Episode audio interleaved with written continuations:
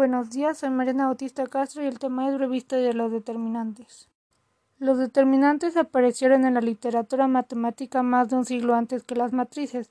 El término matriz fue utilizado por primera vez por James Joseph Silvestre, cuya intención era que su significado fuera madre de los determinantes.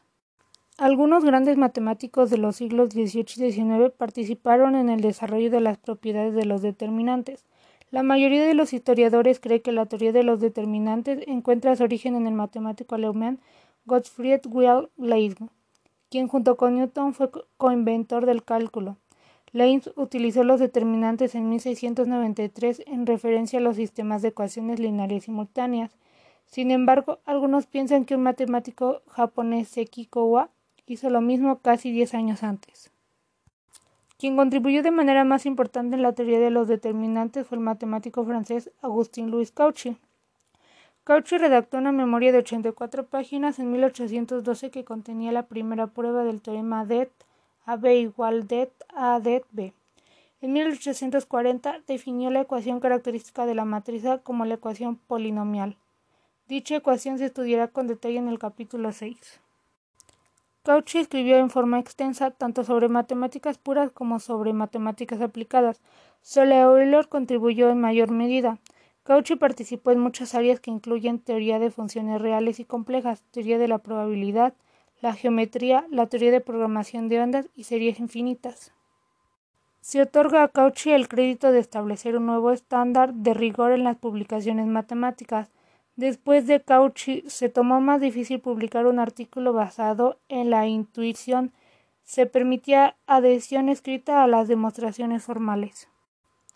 El vasto volumen de las publicaciones de Cauchy era una inspiración. Cuando la Academia Francesa de las Ciencias inició sus publicaciones periódicas Comte Rendu en 1835, Cauchy les envió su trabajo para que lo publicaran. Pronto la cuenta de impresión de solo el trabajo de Cauchy Creció tanto que la Academia puso un límite de cuatro páginas por artículo publicado. Esta regla todavía está en vigor. Vale la pena mencionar aquí algunos matemáticos. La expansión de determinante por cofactores fue utilizada por primera vez por un matemático francés, Pierre-Simon Laplace. Laplace es más conocido por la transformada de Laplace que se estudia en cursos de matemáticas aplicadas. Una aportación importante a la teoría de determinantes fue la del matemático alemán Carl Gustav Jacob fue con el que la palabra determinante ganó su aceptación final.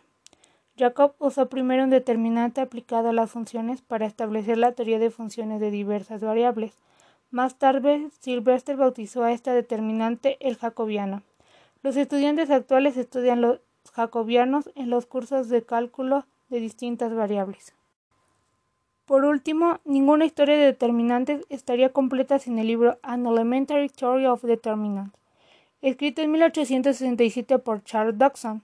En dicho libro, Dodson da las condiciones bajo las cuales los sistemas de ecuaciones tienen soluciones no triviales.